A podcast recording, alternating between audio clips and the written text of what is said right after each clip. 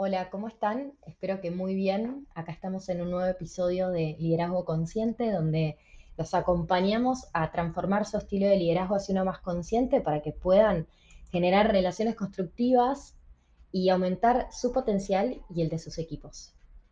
Hoy vamos a estar hablando de lo que es el producto mínimo viable aplicado a la transformación del liderazgo.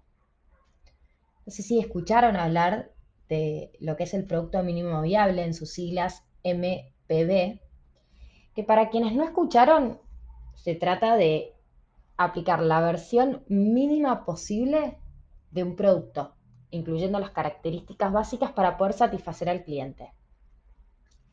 El creador de este método, Lean Startup, es Eric Ries. Y lo que cuenta es que el producto mínimo viable es uno de los requisitos para que una empresa pueda, una empresa emergente, por ejemplo, pueda reducir el riesgo al máximo. Entonces permite no solamente reducir el riesgo, sino que además mejorar en un proyecto de, innovación, por ejemplo. Ahora, ¿qué pasa si aplicamos este método al proceso de transformación de tu liderazgo?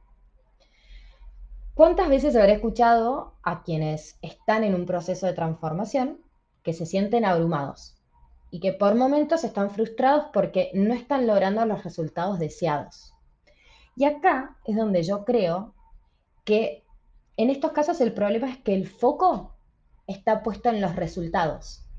Y entonces todo el plan de acción es demasiado ambicioso para lograr la transformación del liderazgo. Es mucho. Yo en estas situaciones lo que sugiero es cambiar el foco.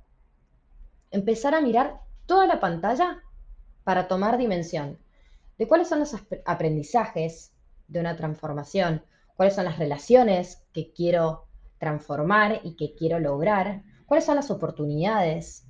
Entonces, tomamos dimensión de todo el proceso y no solamente nos enfocamos en los resultados. Esta mirada lo que nos da es más tranquilidad. Y también nos ayuda a alinear la expectativa que tenemos a través de un plan de acción que se acomode un poco más a nuestras posibilidades. Porque entonces ahora no es solamente enfocarnos en los resultados, sino que en todo el proceso. Entonces, de nada te sirve que pongas en práctica todo lo aprendido, ¿sí? Y que en tres semanas y después vuelvas a tu estilo de liderazgo anterior. Siendo lo práctico, por ejemplo, una situación concreta, ponerle que tu objetivo es construir relaciones de mayor confianza ¿no? con tu equipo. Entonces, no es necesario que pongas toda la carne al asador junta. Es de a poco. De a poco anda apropiándote del cambio, por medio de acciones concretas extendidas en el tiempo. Primero, por ejemplo, enfócate en ser coherente entre lo que decís y haces. Y una vez naturalizado, prueba con empezar a mostrarte vulnerable de repente.